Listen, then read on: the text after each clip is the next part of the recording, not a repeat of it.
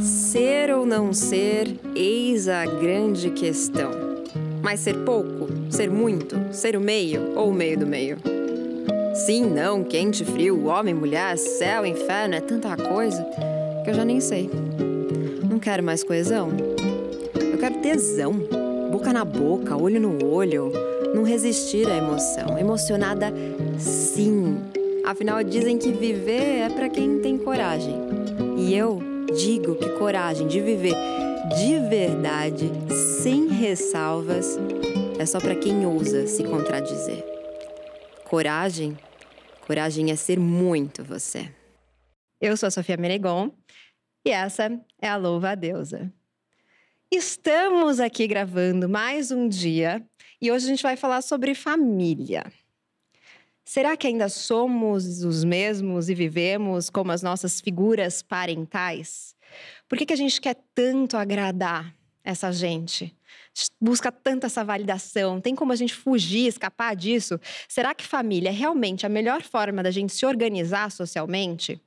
Eu não sei. Então se ajusta aí o seu cinto, porque o voo de hoje pode ser um pouco turbulento, mas a gente vai mesmo assim. Então estamos aqui no Cine Clube Curtina, que é esse espaço que une gastronomia, cinema e música, com uma plateia maravilhosa que vai fazer muito barulho agora.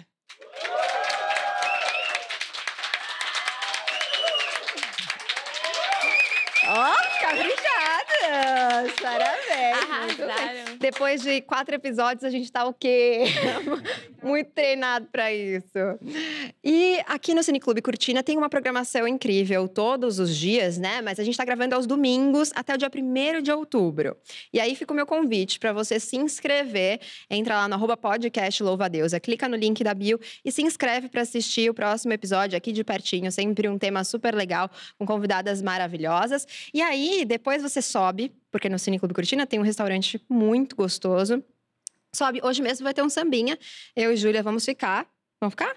Vamos ficar hoje pro sambinha depois dessa gravação. E sempre tem uma programação diferente. Então você vem, assiste a gente, toma um cafezinho gostoso, sobe, almoça no Cine Clube Curtina e depois tem sessão de cinema. Às 14 horas aqui, com uma curadoria muito diversa, super democrática. Vale muito a pena conferir a programação toda lá no arroba Cine Clube Curtina. Corre lá para conhecer também mais desse espaço maravilhoso. E além de um espaço muito gostoso, de uma plateia maravilhosa, eu estou aqui com convidadas excepcionais. Eu vou começar apresentando ela, que é doutoranda em estudos psicanalíticos, a psicanalista, professora e pesquisadora Sam Alcântara. Seja muito bem-vinda.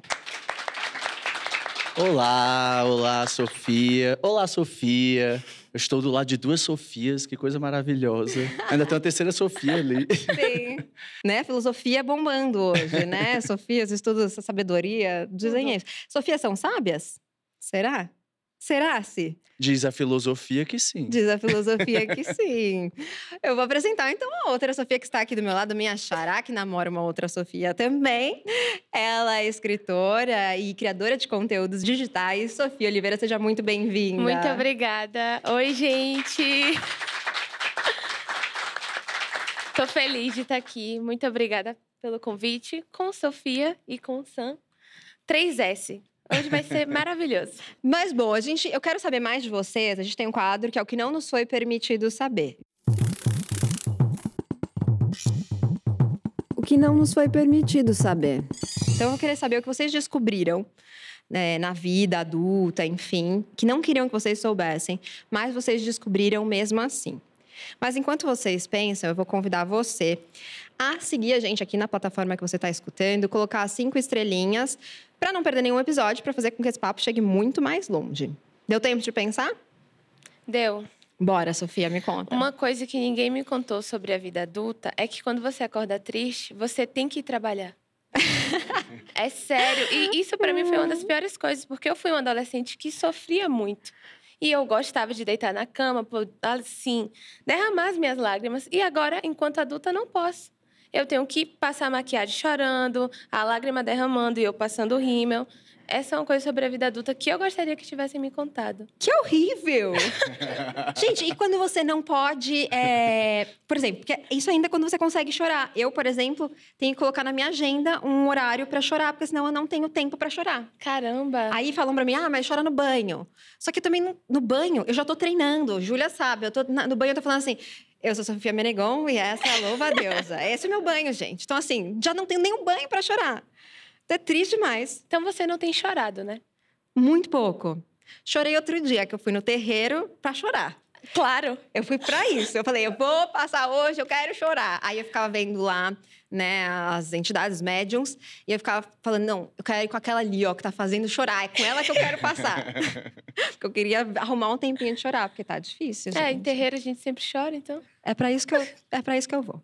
Sam, e você? O que, que você descobriu? Que não queriam que você soubesse, mas você descobriu mesmo assim. É, depois de alguns anos de análise e estudando psicanálise, eu descobri que. Muita coisa, imagina. dentre outras coisas, e, e, e cernindo o tema que a gente vai trabalhar hoje, que seja família, é que a família, que é essa referência do amor, ela é a nossa referência de loucura. Então, toda a nossa loucura, tudo aquilo que a gente reproduz é, sobre si mesmo e sobre o outro, sobre como a gente ama, porque amar no fundo, no fundo, no fundo é loucura. A gente projeta a si mesmo no outro, a gente quer ser amado de uma determinada forma. Então, o que eu entendi nesse processo todo de análise, de estudo que eu venho percorrendo há alguns anos é que a família é aquilo que cerne nossa loucura. É de lá onde nosso eu vem e nossa loucura também. Muito obrigada. Foi um prazer receber vocês aqui. Acabou o podcast. Vai todo mundo já levar isso, isso aí dá um corte maravilhoso, né? Vai todo mundo ficar pensando nisso para sempre. Aliás, eu acho que também aproveitar para dar mais um recadinho, mas é, nós que somos parte da comunidade LGBTQIAPN+, é muito comum que esse seja um tema maior ainda, muitas vezes, né, nas nossas Uhum. vidas. Então, uma grande questão. Às vezes, uma grande questão que leva para um autodesenvolvimento, para um desenvolvimento familiar também super positivo, mas nem sempre é assim, né? Então, eu queria contar para vocês da Casa 1, que é uma casa de acolhimento para jovens que foram expulsos de casa por conta das suas orientações sexuais ou identidade de gênero.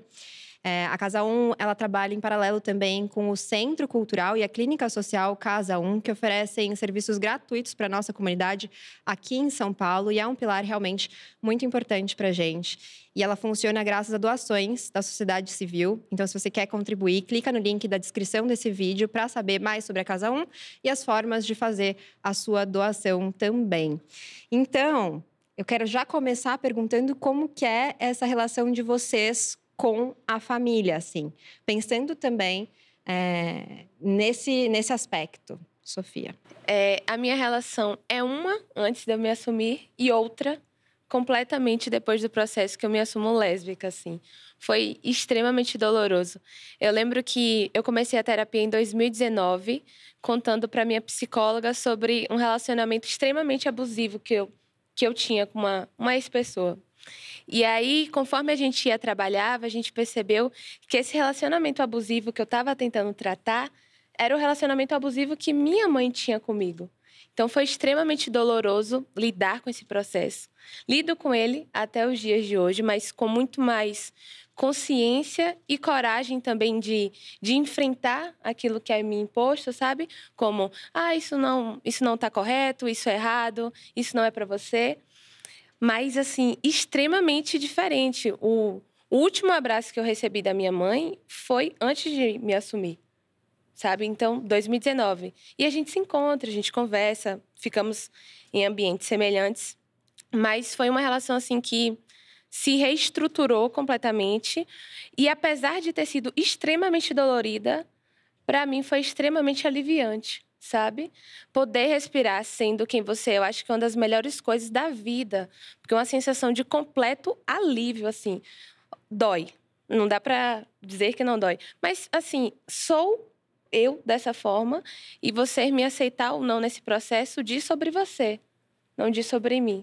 Então, é, existe uma relação muito conturbada nesse processo, que tem ficado melhor, mas não por conta das atitudes deles, mas por conta das minhas atitudes. Porque eu sei impor agora os meus limites. Então eu me conheço o suficiente para dizer: até aqui eu aceito seu comentário. Passou daqui, eu não quero mais saber. Porque não, é, não sou eu, é você. Então é bem desafiador. Nossa, que importante a sua fala e muito grata por essa partilha, assim, porque é um assunto tão sensível, né? Sim, Aliás, esse é um lugar muito sensível. sempre. E eu amo que aqui na Louva Deusa tem alguma coisa que acontece em que a gente consegue. Eu sei o que acontece, né? A gente se sente é, muito segura aqui para falar sobre esses pontos sensíveis. Tem é, um ouvinte que também é um amigo, que ele vem aqui. Acho que hoje ele não tá, mas ele esteve em todas as outras gravações. E ele fala que aqui é a terapia dele. É, coletiva, ele vem para terapia. Tem uma outra pessoa que fala: não, aqui é a minha missa de domingo. Ah, Porque é esse espaço que a gente consegue dizer da gente, assim. Então, Sensacional. muito obrigada. Sam, e você? Como que é essa sua relação com É, é curioso porque, bem, eu sou fã do podcast. É, e para psicanalistas é muito difícil em público você falar da vida privada. É, só que há algum tempo eu venho saindo do armário não só em casa, eu venho saindo do armário dentro da minha profissão e dentro do, do, do meu meio enquanto psicanalista. E para gente que é LGBT e que tem alguma questão que foge, que tangencia, que dissocia da heteronormatividade, é, nós somos dissidentes dessa heteronormatividade, nós temos um marcador muito específico, que é o que a Ivy Sedgwick chama de epistemologia do armário. A gente precisa, em algum meio, abrir uma porta e se anunciar diferente daqueles que esperam que nós sejamos. E eu faço essa introdução para dizer que minha relação com minha família é complexa e contingencial. O que, é que isso quer dizer? Eu nunca saí do armário para minha família. Eh, na verdade, eu saí do armário na internet. E meus pais me seguem, então eles veem o que eu posto. Só que tem uma relação muito curiosa. Meu irmão, inclusive, está aqui em São Paulo. Eh, a gente estava conversando ontem, eh, dizendo que minha mãe meio que se faz de doida. Ela não, ela não comenta muito, ela vê, mas ela finge que não vê. E minha mãe, ela é uma fofa, só que ela não consegue ainda compreender muitas questões. E então passa batido. Obviamente tem algumas violências simbólicas que surgem, mas que com esse tempo de análise eu pareço uma pessoa calma, não sou. Eu sou estressadíssima, é, irritadíssima, irasciva. Só que, em alguma medida, eu estou tentando manter um certo distanciamento e proximidade dessas microviolências que atravessam meus ouvidos para não reproduzir o mesmo comportamento e tentar entender que existem alguns processos que, e algumas coisas que a gente pode comprar e outras não. Então, talvez é, é, esse o, o movimento que eu tenho feito é tentar deixar para lá, às vezes rir um pouco de algumas coisas que são ditas. É, então, eu tenho feito esse movimento. Meu pai não, meu pai é um negócio muito curioso. Meu pai, ele era uma, uma referência de agressividade na minha infância.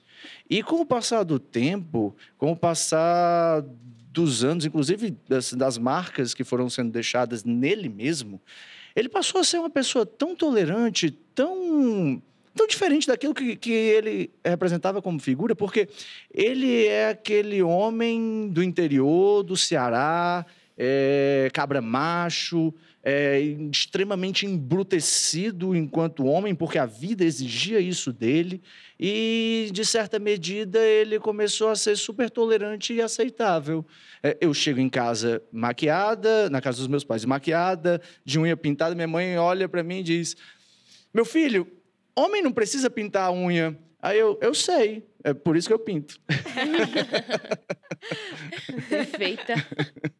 Muito bom. Então é por aí que vem mais ou menos minha relação com minha família. Eu com meu irmão já é um negócio diferente. Meu irmão e eu, a gente inclusive tem restabelecido uma proximidade muito grande. É, ultimamente eu estou indo, inclusive amanhã para Belo Horizonte, que eu vou passar até dezembro lá, e ele vai comigo. Ele é nômade digital, então resolveu, não, eu vou morar contigo em BH. E vamos. Ai, que, Que tudo. massa. Delícia. Mas é, esse- essa temática, né? A Sofia trouxe esse meio que um rompimento, querendo ou não. Sentiu uma ruptura nesse processo. E é, eu fico pensando, a gente, você falou sobre limites. A gente teve um episódio 97 que a gente fala sobre como estabelecer limites. E uma coisa que a Natália Souza, do podcast Para Dar Nome às Coisas, fala é que ela precisou romper com a filha ideal para conseguir é, fazer com que a relação, inclusive, fosse uma outra relação, tomasse novos contornos, né? Você, você sente que essa que é necessário, foi necessário romper e que essa ruptura de alguma forma te trouxe, é, enfim, você disse que já mudou a sua relação, assim, mas o que significa esse rompimento para você? A sensação inicial é uma sensação de luto mesmo, sabe? E de rompimento quase de um término, mas como é que você termina com a pessoa que te, te geriu, sabe? Que você veio a partir dela.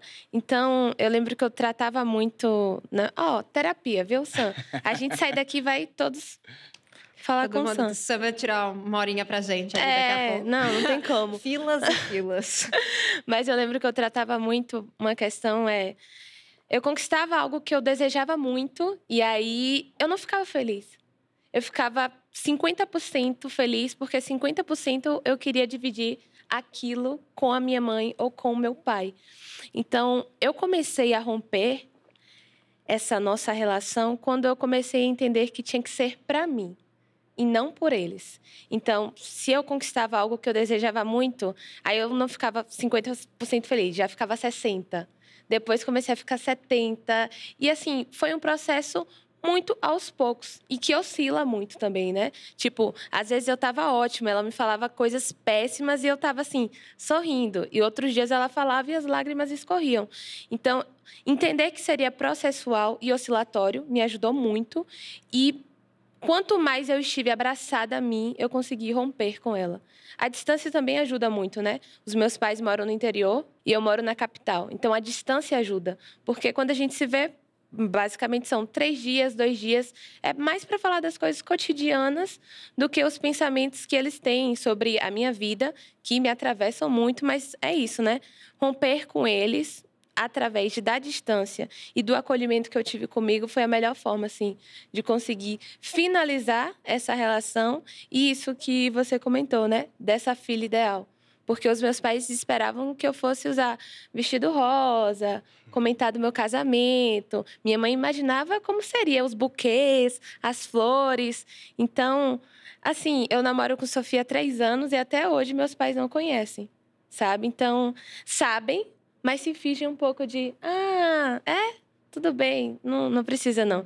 Então, foi, foi me acolhendo mais que eu consegui romper, assim, esse processo. E como é difícil, né, Sam, a gente romper com essas expectativas? Como é difícil a gente não querer. Porque às vezes você até sabe. Ai, olha, não é a expectativa dos meus pais, da minha família, e eu sou outra coisa. Mas quando você menos espera, você tá lá fazendo alguma coisinha, buscando, sei lá, um diploma específico, ou comprando. A a Natália deu o exemplo do, do, do apartamento, porque o pai dela queria comprasse com dois quartos, ela queria com um só, enfim. Você se percebe fazendo coisas que você não tá fazendo para você. Sim. No fim das contas, você tá fazendo para atender a essa expectativa que às vezes é só o que você acha que é, né? Porque às vezes nem é a expectativa real, mas que você acha que eles têm sobre você, né? Por que é tão difícil a gente romper com isso?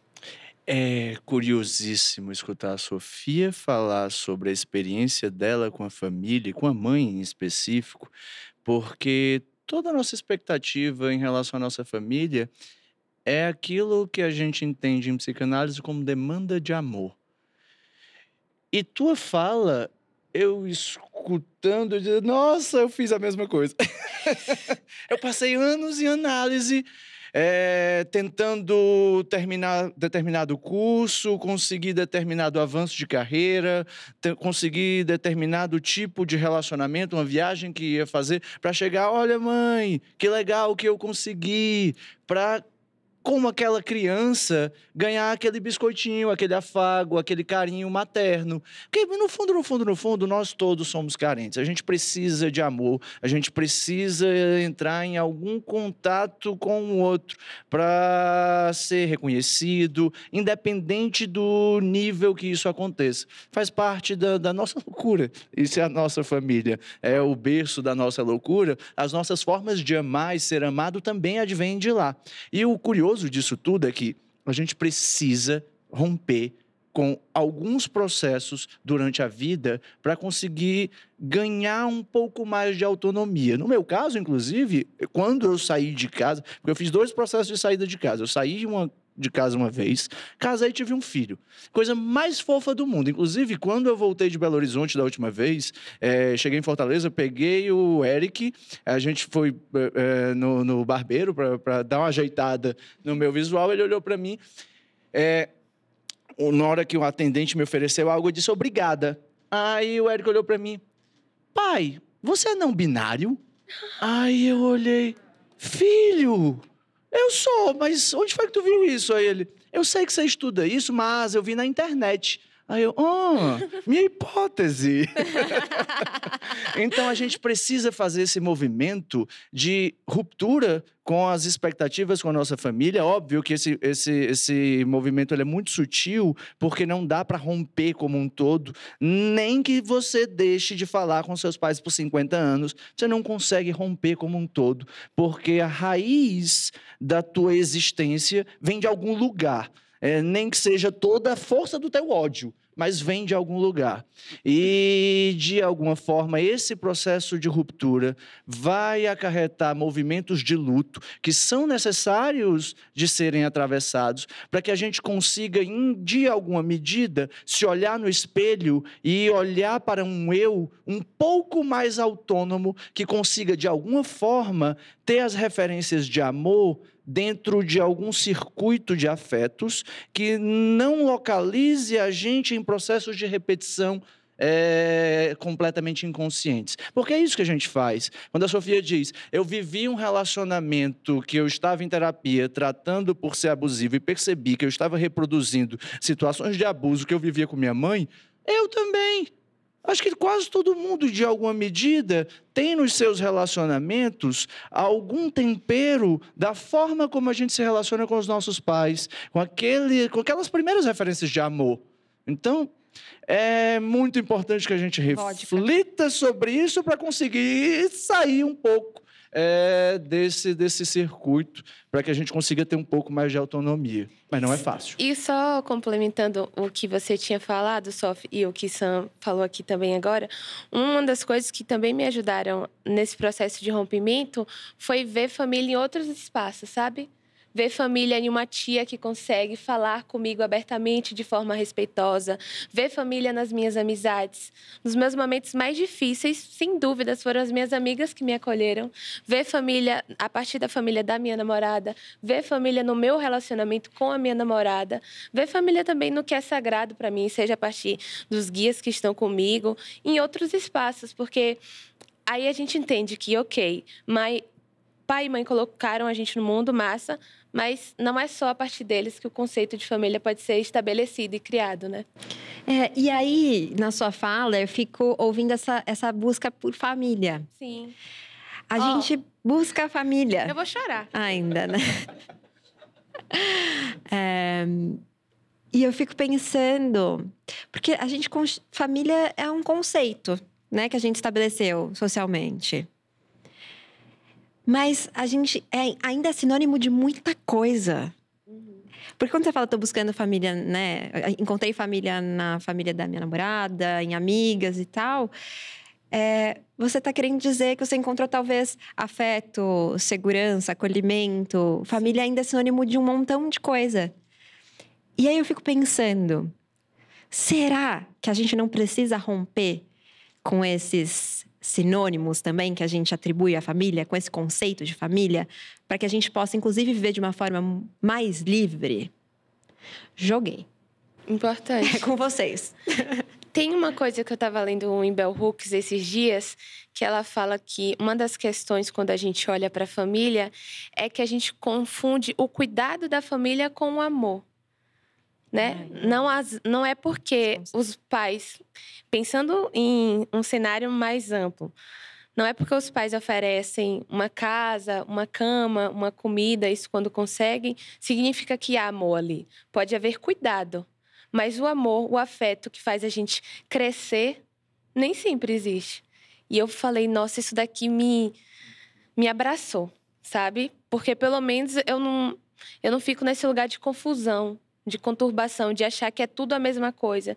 E isso, inclusive, foi, foi importante, essa leitura que eu fiz, para entender porque muitas vezes eu caí em relacionamentos abusivos. Porque eu recebia cuidado. E achava que era amor. E achava que era amor. Porque estava associado ao seu conceito de família. Exato. E em tese, família é esse lugar que não tem como não existir amor na família, né? Porque a gente aprende isso. Família não tem como não existir amor, como não existe afeto, como não existir todas as segurança. Então, se a gente entende que isso é família e a gente vive uma realidade que não é essa, de não é, não é de amor, não é de afeto, não é de carinho, você chega em outras relações pensando: ah, não, isso aqui que é amor. E na verdade é uma relação super é, tóxica, muitas vezes, né? É, o que as ciências humanas descobriram com o tempo de estudos é que família não é um fato natural, é um fato social. E que tem, por consequência, um momento histórico para surgir. É, isso, como a gente estava até conversando antes de começar, é, advém de algumas configurações ao redor do mundo, como os seres humanos começaram a se organizar, e que a nossa formação de família aqui no Ocidente advém mais ou menos da Grécia até os dias atuais, com três momentos históricos muito específicos.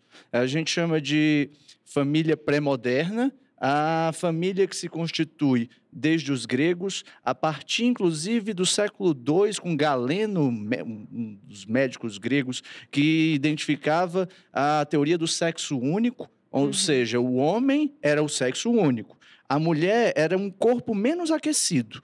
Mas ela poderia, inclusive, se tornar um homem se houvesse calor ali, que aí a protuberância fálica surgiria. Uhum. É, jamais um homem se tornaria uma mulher, porque ele seria o ser perfeito. Uhum. Portanto, o homem, como grande referência patriarcal, que orientava até o século XVIII o poder de Deus, o poder do rei e o poder do pai, como aqueles que vão gerir e centrar toda a organização do que a gente conhece como família.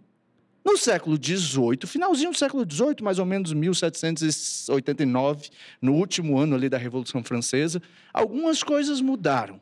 Né? Quando a gente tem a Revolução Francesa, tem o ideal de igualdade, fraternidade, e ali começa a gerir o direito e a constituição dos estados, e a família passa a se organizar de uma outra forma, seguindo a teoria da diferença sexual. Então a mulher passa a ser um gênero diferente, mas inferior, porque de uh, detentora da, da possibilidade de gerir um filho, ela passa a ser a gestora da organização familiar. Ou seja, a mulher passa a ser aquela que vai gerir a família dentro da circunstância privada. E o homem vai gerir a organização família na circunstância pública. Então, a circunstância pública é mais importante que a privada, o homem continua a ser mais importante do que a mulher, até chegar, e isso é, vai percorrendo século XIX e século XX, até as revoluções feministas, desde a década de 20 até a quarta onda agora, para a gente ter a nova organização familiar, que é a família contemporânea que são famílias tentaculares, famílias homoparentais. Família... A família brasileira, o que é a família brasileira? É uma mulher preta e seus filhos, sem um homem, sem a figura do homem. Hoje, mais de 50% dos lares brasileiros são geridos e eh, organizados financeiramente por uma mulher. A questão do gênero passa a atravessar novamente a constituição de família, mudando e rompendo a antiga constituição familiar moderna. Só que sobra para quem? Para a mulher sempre. Porque a mulher, além de organizar a família, ela tem que trabalhar para fazer com que a família funcione dentro e fora. Ela passa a ser a gestora privada e pública. Então, toda organização familiar e esse conceito que a gente entende, como família, essa família burguesa, família que não é uma família estendida, onde os avós, tios e outros membros se integram, uma família onde tem o patriarca, pai, a mãe e os seus filhos, ela passa a se configurar em um sentido onde ah, o amor ele tem que ser ah, organizado pela mãe e o pai é aquele interditor desse amor grudado demais, mas que é o provedor, aquele que vai dar uh, as condições para que a família se subsista. E com essas mudanças contemporâneas, com a organização de dois homens, de trisais, de casais monoparentais, de eh, formas de ter filhos que não sejam pela gestão uh, uh, meramente sexual biológica, a gente tem uma mudança completa e que a gente ainda está às voltas com isso, porque é tudo muito recente. Da década de 60 para cá começou a mudar e agora, nos anos, nesse novo século, século 21, anos 2000 para cá, a gente tem tudo mudado. É, então, a gente ainda está conceituando o que é esse significado de família, que pode ser diverso. Como a Sofia disse, família tem uma relação de amor é, e pode ser aquela pessoa que a gente vai escolher para ser nossa família. Eu não sei se a gente precisa abolir a palavra, mas que a gente precisa mudar o conceito, precisa. É, eu tenho uma questão com família, porque eu, eu, eu, sinto que família ainda é uma forma de se organizar socialmente, que é fruto de é, uma experiência ainda muito cis normativa, ainda muito é, calcada num sistema patriarcal, machista, que de alguma forma é, é usada como instrumento pelo capitalismo também para dominar a gente de alguma maneira. Então, eu tenho um incômodo com a ideia da gente se organizar é, como família, na mesma medida em que eu amo a minha, amo ter a minha, quero, né, considero meus, chamo até meus cachorros de filhos e me considero mãe deles, então quanto que isso também está em mim de diversas maneiras, porque também simbolicamente, eu estou atribuindo características e papéis e funções a esses, esses nomes, né, que a gente dá dentro da família. Então, é super vasto, assim, para mim, esse pensamento. Acho que dá para ir para muitos lugares e eu mesma não chego a muitas conclusões. Mas tem uma pesquisadora que chama Elisama é, Santos e ela traz uma noção do porquê que é tão difícil é, para a mulher, e acho que de, conversa muito com o que você trouxe, Sam, é, romper com a família, né? E aí romper no sentido de quando os filhos, por exemplo, saem de casa, ou esse rompimento, qualquer que seja, dos filhos com a mãe é tão desafiador, porque a ela foi dado esse lugar, esse espaço da família como o único em que ela pode exercer poder. Então, como você trouxe, é o único espaço que a mulher pode. Bom, o resto tudo é dos homens, tá? Aqui, família, você pode. E ainda assim, é muito uma ilusão, né? Que é a mulher que manda ali dentro desse contexto, né? De pai, mãe, filhos e tal, né? Acho que ainda dá para a gente questionar bastante esse até onde vai esse poder. Mas como esse é o único lugarzinho que sobra, né? Quase, ó, você pode ficar com esse cantinho. Quanto que é difícil para a mulher lidar com esses rompimentos? Porque muitas vezes é mais fácil mesmo para o pai. O pai, ah, ele dá bem, é tranquilo para ele. É tranquilo por tantos outros motivos, uhum. mas acho que esse é um deles, né? Assim, como que bate aí? Como que reverbera essa noção? Sofia, você como? Que... Então, eu tô várias horas, só falei da minha mãe, né? Mas Engraçado, Ai. né? Uma coisa assim. Porque é mãe, mãe, é uma coisa tranquila, é uma coisa que passa batido mesmo. É, no que a sociedade diz sobre mãe, o meu pai to, ocupa esse lugar, sabe? No que é esperado. Uhum. Eu tenho essa relação muito, muito maior, assim, com meu pai e muito mais próxima. E nessa questão de poder, eu acho que foi aí que surgiu a minha história com a manipulação da minha mãe. Porque meu pai, ele saía o dia todo para trabalhar, voltava para casa, né, à noite. Então, aquele momento era onde ela realmente utilizava do poder que ela tinha sobre mim, dessa hierarquia, né, porque não não deixa de existir, infelizmente, a gente fica nesse lugar de vulnerabilidade. Então, ela aproveitava daquele momento ali para poder ter total controle, assim, sabe? Sobre as coisas que eu iria fazer, sobre a forma como eu iria me vestir, sobre como eu iria me comportar. E esse poder, falando no meu caso, ainda bem que ele não era financeiro. Ainda bem que ela que não era provedora da casa. Porque eu acho que se fosse ela, teria sido mais sofrido, sabe? Muito mais doloroso.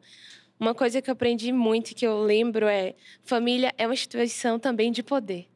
Para que a gente não esqueça disso, sabe? Seja poder financeiro, seja poder emocional, porque vão utilizar em algum momento aquilo, infelizmente, contra você. Contra o que você espera que aconteça e vai ser um círculo completamente assim diferente. Ah, eu amo quando a conversa chega nesse ponto, porque a relação de poder, é, quando, quando a, a Sofia fala para a Sofia e a Sofia fala da relação de poder e você introduz com o capitalismo, é lá onde a gente chega. Hum, porque finalmente. Quando no começo dos anos 80 a Margaret Thatcher aparece dizendo que não existe sociedade, o que existe são os indivíduos e suas famílias, ela estava cernindo um conceito que a gente chama hoje de neoliberalismo, que é a massificação potente do, do capitalismo, fazendo com que cada um de nós se identifique com si mesmo e com os processos de hiperindividualização, ao ponto que a família é o núcleo da hiperindividualização. É, e aí eu não sei ao certo o que, é que a gente faz com essa palavra. Porque, bem, é, se a gente for pensar como a Eronke Oyumi, que é uma pesquisadora nigeriana, que tem um livro que foi traduzido recentemente para o português, que se chama A Origem da Mulher, uma coisa assim, eu acho que eu estou errando o nome do, do, livro, mas que, de certa forma, ela está falando que na sociedade iorubá pré-colonial, a mulher não existe. Não existia o nome mulher. A organização familiar, ela preconizava 26 formas de gênero completamente diferentes, inclusive na língua iorubá, onde o gênero e a criação dos seus filhos, ela era organizada em comunidade. A Maria Rita Kell, fazendo uma pesquisa recentemente é, sobre a Comissão da Verdade, foi visitar povos originários brasileiros e ver como era a organização da família desses povos. Uh, não existe o núcleo familiar como na família patriarcal neoliberal capitalista. É, a, os filhos são criados de maneira mais livre, aonde o genitor, uh, os genitores uh, que a gente identificaria dentro da nossa sociedade como pai e mãe, eles são distribuídos dentro de toda a comunidade. Então, a organização família que a gente conhece, que a gente critica e que muitas vezes nos violenta e que a gente reproduz enquanto violência, ela é uma organização recente, datada e que, obviamente, não precisa ser assim, porque essa é uma referência que a gente tem uh, de pouco tempo, mas que a gente tende a universalizar. Bem, sempre foi assim está na Bíblia, mas não precisa ser assim. E aí o que a gente faz com isso? Não sei. A gente ainda precisa ver algumas coisas do que, é que a gente pode fazer, mas os caminhos que, que, que surgem são são bem promissores. É, novas configurações familiares e famílias tentaculares estão aí para mostrar isso. O direito, inclusive, brasileiro, desde 2013, quando o STF uh, é, autorizou o, a, o, casamento de pessoas do mesmo sexo, uh, e principalmente depois de 2019, quando a homofobia foi caracterizada como um crime equivalente ao racismo, a gente tem uma nova configuração social gigantesca que o direito vai cernindo. Famílias homoparentais parentais podem adotar, podem uh, ter a sua gestão familiar, mesmo que seja reprodução nuclear burguesa, porque no fundo, no fundo, no fundo, quando a Sofia diz que o pai dela fazia essa função que é a referência materna, a gente já entende desde a psicanálise que pai e mãe não tem a ver com quem nasceu num corpo que é identificado como homem ou quem nasceu com um corpo identificado como mulher. Pai e mãe é como na matemática a gente identifica f de x, é uma função. Então essa função ela pode ser distribuída por um ou mais pessoas, independente do gênero. Muito legal, isso eu até lembrei, eu tive uma conversa recentemente com uma das integrantes da nave do Mídia Ninja, sabe? Eles vivem num coletivo, né? E, e a criação, pelo que ela me trouxe, me contou, das crianças acontece dessa maneira, assim, de forma coletiva mesmo. Então tem festinha das crianças, as, os adultos que estão né, disponíveis e que querem vão e participam. Então, todo mundo participa ativamente da criação das crianças ali da, daquela comunidade. Eu acho super interessante isso. Mas a gente falou de função e eu fiquei pensando em algumas dinâmicas que acontecem dentro da família, alguns papéis que a gente assume dentro da família, dentro de dinâmicas. Eu vou dar um exemplo. Na minha casa, acontecia quando tinha um conflito. Ah, cada um assumia imediatamente a sua posição ali no conflito. Então, a minha irmã ficava num lugar muito passivo-agressiva, que era um lugar que ela é ótima, ela é muito boa. Aí eu já ficava tomada de uma raiva. A minha mãe ficava desesperada, que é a posição dela, e eu acabava com a discussão gritando, xingando e saindo, e tor me tornando a grande vilã, porque quem grita e xinga, não importa tudo que foi falado delicadamente Nossa, e violentamente. Muito contigo, Sofia. É, então, é. E aí acontecia isso, eu saía gritando, sei o quê. E aí esses conflitos se repetiam e sempre terminava dessa maneira. Quer dizer, não eram resolvidos porque eu terminava a discussão e parecia mesmo, e eu fui entender depois em análise, que eu, o meu, minha função era acabar com aquela discussão para que ela não, não, não se resolvesse, né? De alguma forma. Então eu gritava, tal, saía com o meu personagem também, porque eu aprendi desde muito cedo a, que eu era agressiva e violenta e grossa. Então, até hoje, aconteceu uma. Já vou desabafar, gente. Vocês têm um tempinho. Essa semana aconteceu de eu estar numa reunião de trabalho. Enfim, pessoas trabalhavam comigo, então eram prestadores de serviço. E aí foram acontecendo uma sequência de absurdos, né? Em algum momento eu estava falando de números, que. É, números são importantes, né? E aí a pessoa falou, a pessoa que é um homem, então é importante esse fator. Ele virou para mim e falou assim: Sofia, não, eu vou te pedir um pouco mais de paciência, porque eu tô preocupado com a sua saúde mental. Aí eu virei para ele e falei: não, você pode. E ainda fui super. Eu falei: você fica tranquilo com a minha saúde mental, eu cuido. Senão esse papo pode ir para um lugar muito feio. Eu prefiro que a gente né, se atenha aos fatos aqui. E a gente continuou conversando. No final, é, vieram me cobrar de áudios que eu tinha mandado, falando que eu fui ríspida, agressiva nos áudios. Eu falei, meu Deus, eu tava com a Maiara do lado.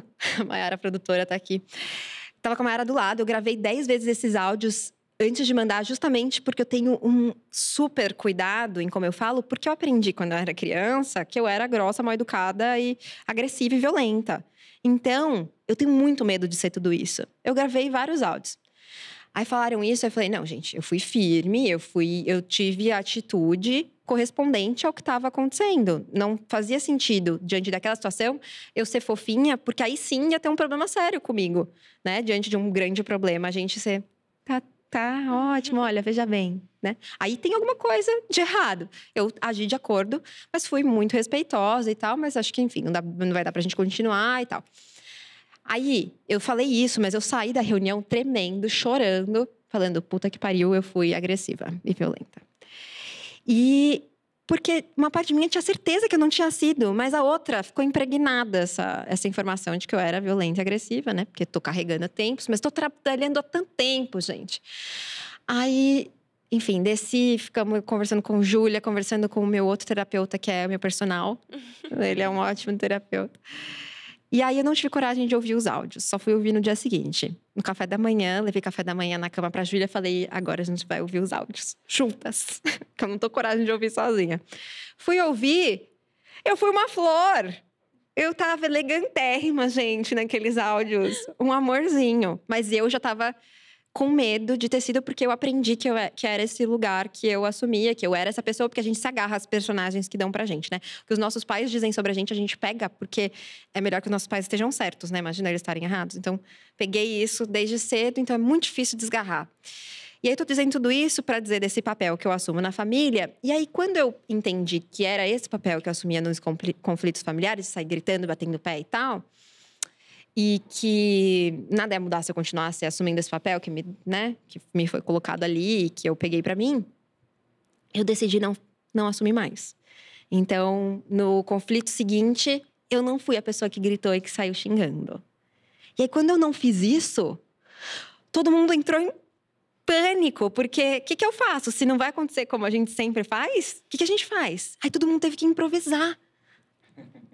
E aí todo mundo saiu dos seus papéis.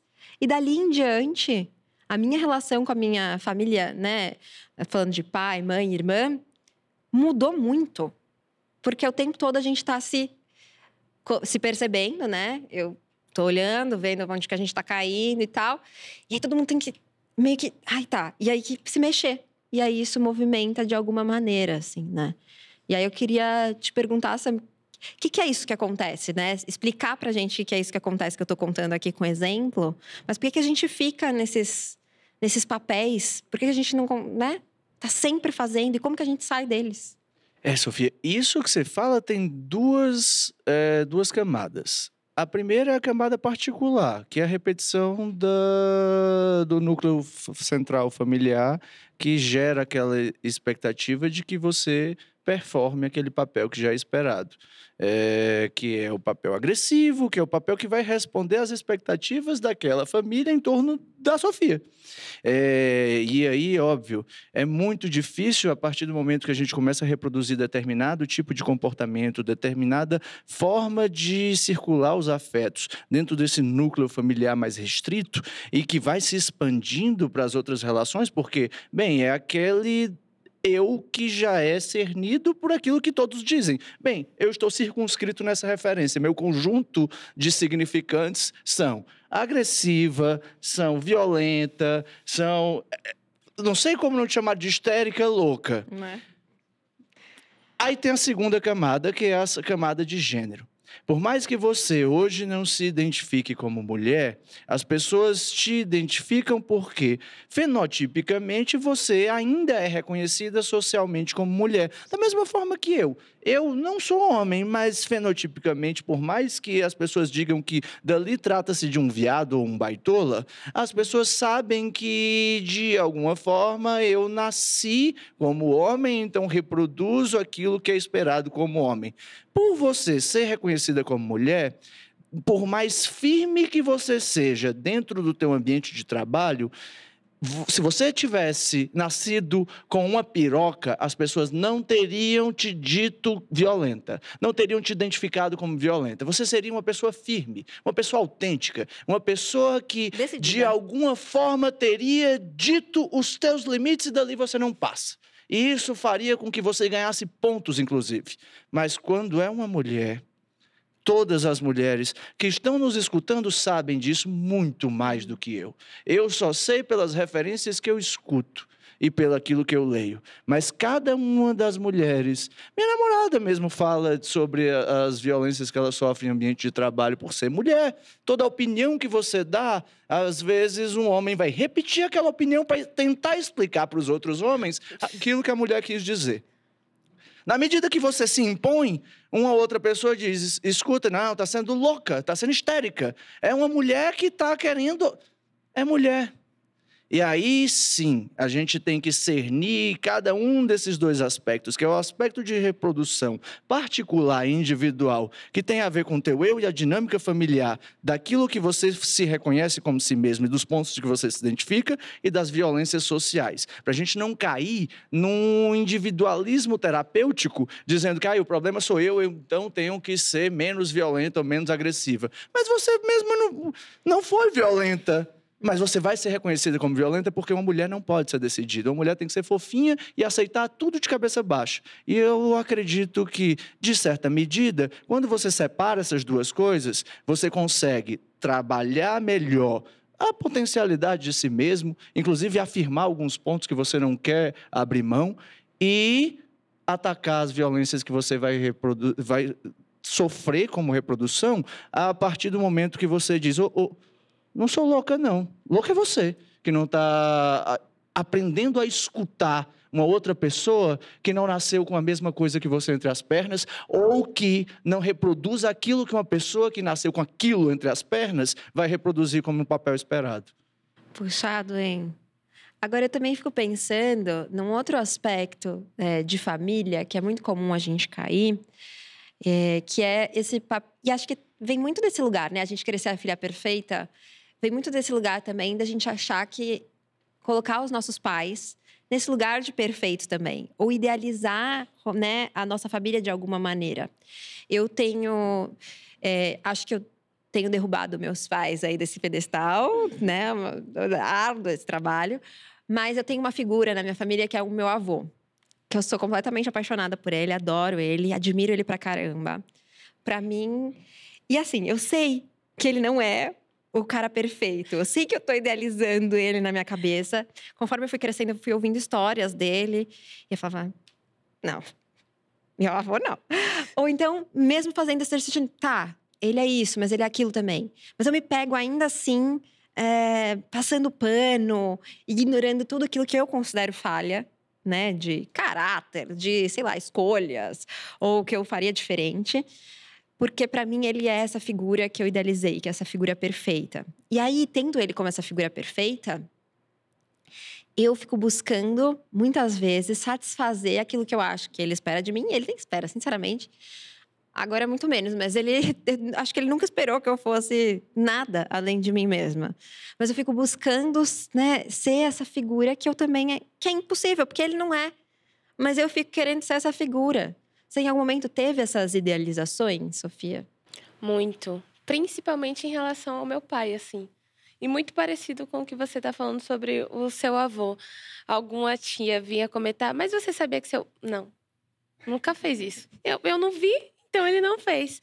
E para mim foi muito doloroso, porque eu saio então do sofrimento que era partido só da minha mãe para descobrir que tinha muitas microviolências dentro de mim causadas pelo meu pai. E aí foi mais trabalho, né, para poder entender, mas sempre nesse lugar de tentar satisfazê-lo. Pai, consegui isso. Pai, alcancei aquele curso que o senhor sempre falava para eu fazer. Pai, olha onde eu vou aparecer. Inclusive, ele está super feliz que eu estou aqui. e aí é doloroso, né? A gente fica assim, vendo que a gente coloca muito nesse lugar de, de super-herói das únicas pessoas que são capazes de salvar a nossa vida ou que são as mais perfeitas das nossas vidas e que eles não são. E assim como eles não são, a gente também não é. Eu tenho feito muito isso que você falou, sabe? De tentar entender que ele não está esperando muita coisa de mim, não. Deixa só eu ser eu e ele me ama, então ele vai me amar assim da forma que eu decidi me colocar no mundo, da forma como como eu existo. E acredito que atualmente eu tenho feito idealizações sobre o meu irmão, que ele é mais novo, ele tem 12 anos. Mas é porque criança é um A gente é coloca sensacional. tanta expectativa neles. Criança é muito sensacional. Eu fico assim, eu falei para meu irmão, eu falei: "Saulinho, eu tô namorando uma menina". Aí coração, né? Palpitando. Aí ele, na casa dela tem piscina? a preocupação dele. Então, tipo assim, são idealizações que eu tenho sobre ele, mas que eu não quero fazer com ele aquilo que fizeram comigo, sabe? Então, eu sei que eu carrego muitos traços da, do lugar onde eu fui criada, né? Tem vezes que eu me pego tendo o pensamento que eu falei: meu Deus, eu acho que essa linha de raciocínio era minha mãe que iria fazer. Não pensei que eu iria reproduzir isso daqui, não. Então, dou uma voltada para trás, sinto, analiso para não reproduzir as idealizações que os meus pais tiveram comigo com ele. E você já teve essa, essa conversa, assim? Porque é, eu já tive muitas vezes, muitas vezes eu sentei para conversar com meu pai e falar: eu quero muito que você tenha orgulho de mim, que você goste, eu quero ser isso para você e tal. E falar todas as coisas que eu achava que ele esperava de mim. E ele já me falou todas essas centenas de vezes, a mesma coisa. Ele fala, mas eu não, não tô esperando isso de você. Eu tô muito feliz com a filha que eu tenho, eu tô muito feliz com as suas escolhas, eu tô muito feliz com as suas descobertas, porque as suas descobertas acabam me ensinando também muitas uhum. coisas. Ele me fala isso todas as vezes. Que lindo. Mas continuo eu aqui, é, né? Eu continuo eu tentando suprir. Mas você já teve, você já chegou até essa conversa, assim? Ou então essa conversa mesmo da idealização, né? De tipo falar, porque essa é uma conversa muito difícil, eu acho também. É, eu vou sair daqui ligar para ele, né? Pra ter essa Vai conversa. Agora. Ao vivo. Aqui para você o telefone. Pai! Pai, deixa eu te contar. A gente tem uma surpresa, pode entrar. Não, é, a gente nunca teve essa conversa. Eu tinha uma coisa dentro de mim, é, meus pais eles não acreditavam muito que eu na ideia deles que eu iria dar certo, porque eu não estava seguindo o que eles esperavam de mim. Se eu não estava casada com um homem, nem fazendo a faculdade que eles esperavam, nem sei lá, com o corte de cabelo que eles queriam, eu não iria dar certo. Então, a minha forma de conversar foi mostrando, estou dando certo. Assim, eu nunca falei abertamente com ele que, pai, eu espero que você tenha orgulho de mim. Mas já tive isso dele, de falar, você ter falado sobre isso me ajudou a refletir sobre aquele assunto. E não que eu, que eu tenha me tornado uma pessoa diferente, mas eu acho que eu estou mais aberto, sabe? Uma coisa que ele me falou assim. Isso é muito legal porque meu pai ele já reproduziu essas microviolências, como eu falei, mas ele não é narcisista comigo, sabe? Ele não é manipulador, ele consegue conversar e respeitar e entender quem eu sou. E eu vejo que ele tem se descobrido muito a partir de mim.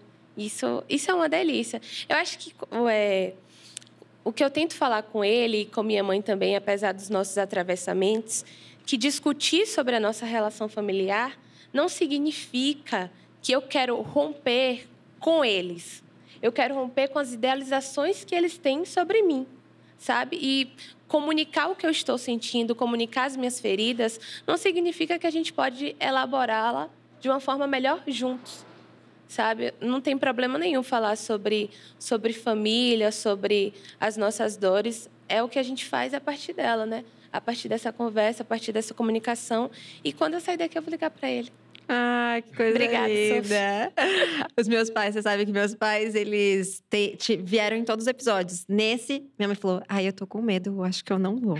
ela não veio, ela falou, mas no próximo eu vou estar tá lá. Porque é, é isso, né? vai que. Vai que. É, e ouvir tudo isso, não é fácil ouvir tudo isso. Não. É, a gente está aqui, a gente fala sobre as nossas vidas, a gente divide, a gente tá. A gente fez essa, essa opção por é, tornar público também a, a, nossa vida de alguma maneira, né? Eles não. Sim.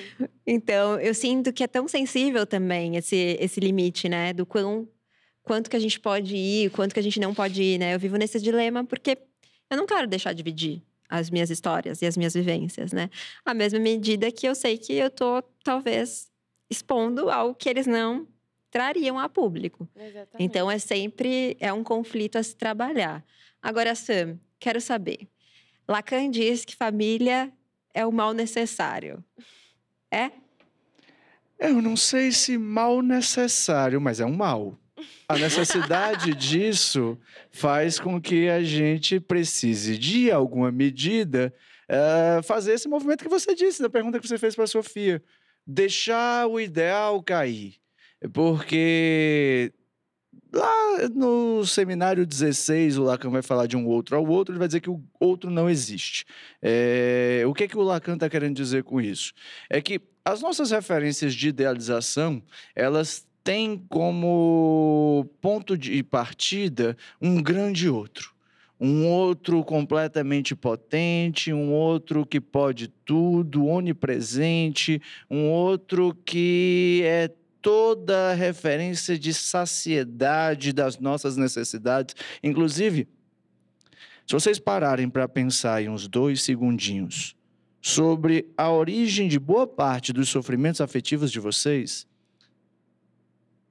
vocês vão perceber que, de alguma medida, o sofrimento ele vem com a queda das expectativas que nós temos, o que gera frustração, de não ser abandonados, de ter as nossas uh, necessidades atendidas. Então, uh, quando Lacan fala que a família é um mal necessário, é, dentre outras, Lacan foi um gênio dentro, mas eu tenho algumas críticas, obviamente, algumas falas muito pontuais do trabalho dele e a minha tese de doutorado ela vai tentar uh, trabalhar isso.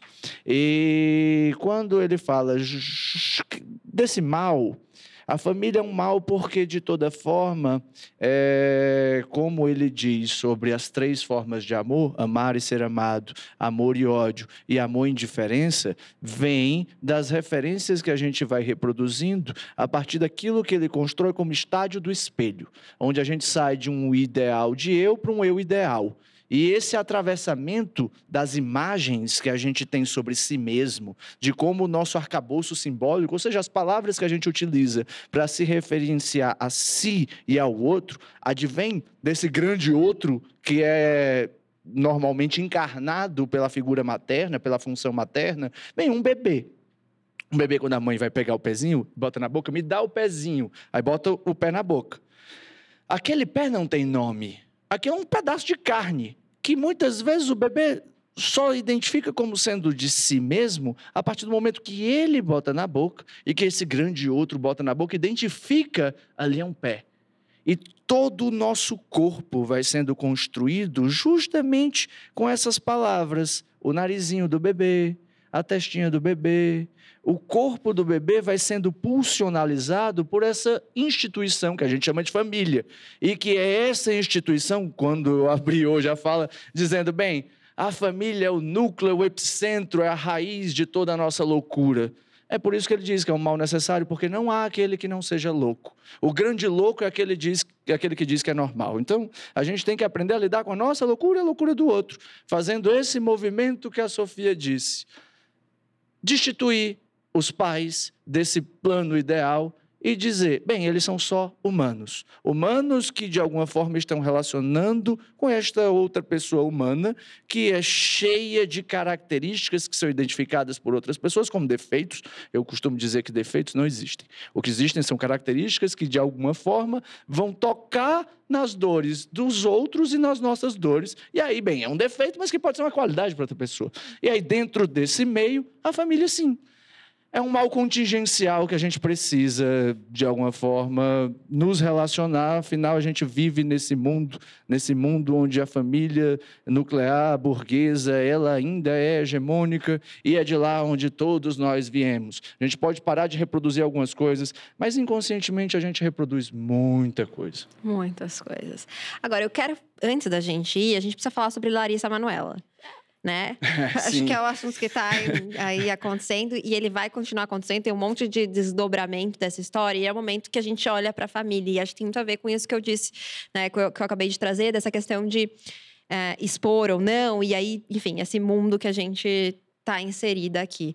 Agora, antes da gente falar de Larissa Manoela, eu quero te contar que a parte 2 dessa conversa vai estar disponível para assinantes, nosso clube de assinaturas. Então, é só você escanear o QR Code que está aparecendo aí na sua tela ou clicar no link na descrição desse vídeo, desse áudio, para saber como participar, como entrar para esse clube. Lá a gente tem conteúdos super exclusivos, minisséries exclusivas, convites para eventos. Então, vem a partir de 20 reais, você pode fazer parte desse clube de assinaturas. E agora a gente vai falar sobre Larissa Manuela. Quero só, só, só, só joguei, quero saber a opinião de vocês. O que vocês estão achando disso tudo? Aí, num aspecto, né, pensando em família, qual que é a opinião de vocês? Aquele momento fofoca mesmo.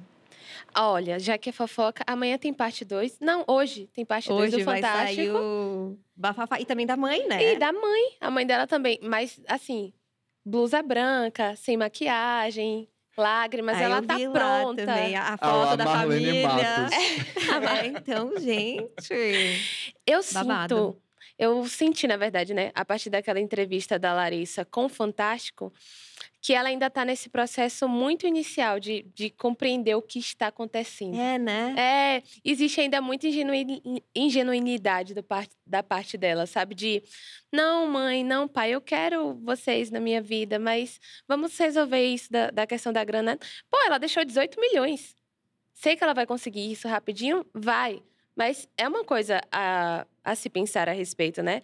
E eu vejo que ela tem uma relação de pais narcisistas ali, né? Você observa na forma como ela é manipulada, como a mãe utiliza muito disso. Honra pai e mãe. Olha o tanto que a gente fez. A gente deixou as nossas vidas para cuidar de você. Mas assim, vocês também ganharam muito. E é como se fosse uma relação de troca, né? De punição e recompensa. E dívida também, né? Exato. E isso é uma coisa que a gente sente com frequência. Essa... Parece que a gente tá devendo coisa para os nossos pais. Sim. o tempo todo. Eu acho que eu sinto que dela um pouco isso.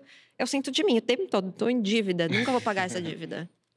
É uma dívida que 18 milhões não paga. Não paga. A gente vê aí, né? É, esse caso específico, quando explodiu, eh, a gente já tinha marcado o programa. Eu disse: Nossa, Sim. olha aqui, na semana, que coincidência. Eles esperaram a gente. Esperar, pra eu pedi pra dar uma É. segurada. É fantástico, segura um pouquinho. E o curioso disso é porque, é, enquanto psicanalista, a gente tende a ter um processo de silenciamento um pouco maior para escutar o desenrolar das coisas, para não introduzir algum tipo de, de referência que pode ser incorreta ou até injusta. É, então, eu estou escutando um pouco de como está se desdobrando. Agora eu vou parar de falar enquanto psicanalista. Mulher, que ótimo. babado.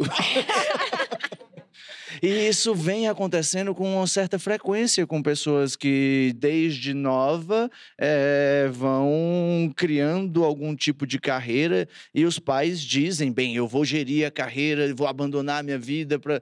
E é curioso como. Por exemplo, o Michael Jackson é talvez o exemplo mais clássico de, disso, eh, onde pais começam a gerir a carreira de seus filhos e, na verdade, eles tratam os seus filhos como um o que o Lacan chama de objeto A. É o objeto onde eles vão suprir suas próprias necessidades, onde eles vão construir eh, toda aquela expectativa e vão fazer com que aquela criança vá reproduzindo papel por papel daquela projeção paterna sobre como aquela criança deve ser. Ah, Bem, eu espero muito que a Larissa Manoela esteja num processo terapêutico, um processo de análise. Talvez esse seja um ponto disruptivo para ela tomar essa decisão e vir a publicizar toda essa angústia eh, familiar que envolve empresa, que envolve dinheiro, que envolve a gestão pessoal e particular. Poxa, ela não consegue comprar um coco na praia? Que loucura! Um milhão, gente. Um mate. Que Um mate. Loucura! E É, assim, ela não mandava nem o Pix da conta dela, ela mandava o Pix do vendedor. é, é, é, mas que Gente, não história tem, você não tem estranha! acesso ao seu próprio dinheiro, né? E ela E- já tinha 22 anos, né? Assim, Não, é surreal, né? Eu acho que parece que tá vindo uma onda, mas eu acho que finalmente a gente tá falando sobre isso. Porque eu acho que o que teve de criança explorada pelos pais, assim, no Sim. sentido. com certeza. Sem que a gente falasse nada, eu tô achando ótimo que a gente tá finalmente observando, porque é, tem histórias muito trágicas, né? Desse tipo de, de exploração, assim, né? De relação familiar que levaram a lugares muito obscuros, né? Gente, a gente soltou umas brabas. Eu acho que essa foi braba agora. Vamos soltar mais agora? Umas verdades difíceis de engolir? Jogar pro universo mesmo? Joga pro universo. Eu não jogo pro universo, eu quero saber. Vocês não precisam me explicar nada. É assim, jogar e sair correndo. Vou me segurar pra não fazer a piadinha. Jogar e sair correndo. Não precisa explicar, pode ser sobre qualquer coisa, uma verdade que tá entalada aqui. Pai e mãe não vai estar com você em todos os momentos. Uh, até respirei. E você, Sam?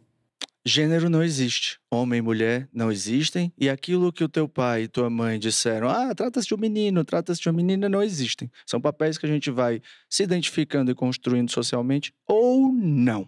Tá, gente, hoje eu queria soltar o microfone, né? Se eu pudesse, eu soltaria por vocês. Porque, gente, que joga pro universo babadeiro esse. Foi super intenso, Sim. muito bonito. Falar de família nunca é super tranquilo. É realmente um tema que toca a gente. Não tem como, né? Todas nós nos emocionamos em algum momento dessa Uhum. conversa, porque família.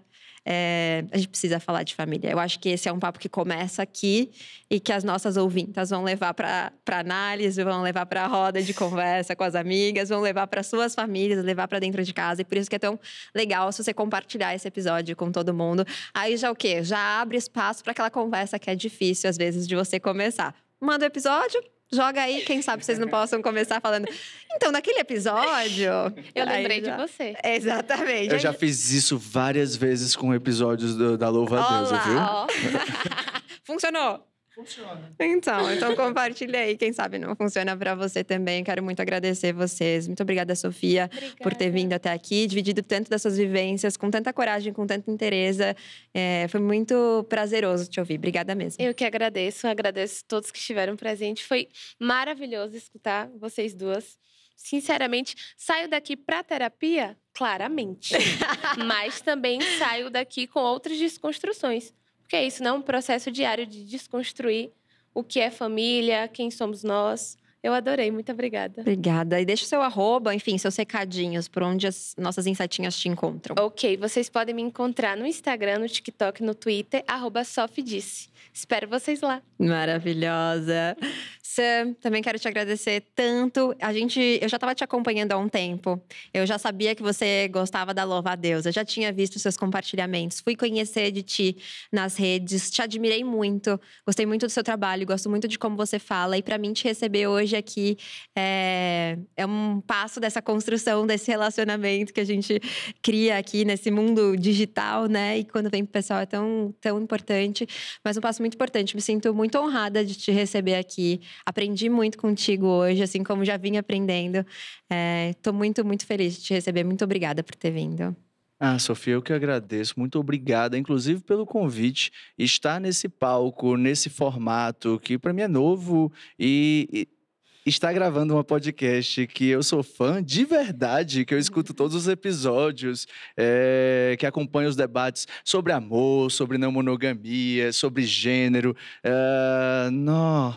É, é incrível para mim estar aqui. É, quero agradecer também ao público, quero agradecer a Sofia Oliveira, que eu conheci, que fiquei encantada também com o conteúdo.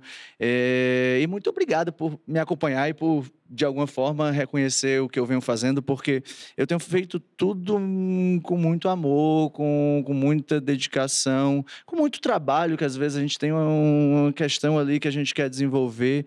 É, e agradecer a quem está nos ouvindo, nos assistindo e principalmente ao pessoal que se dispôs nesse domingo de manhã a estar aqui uh, no Cine Clube Cortina assistindo ao vivo a gravação desse episódio.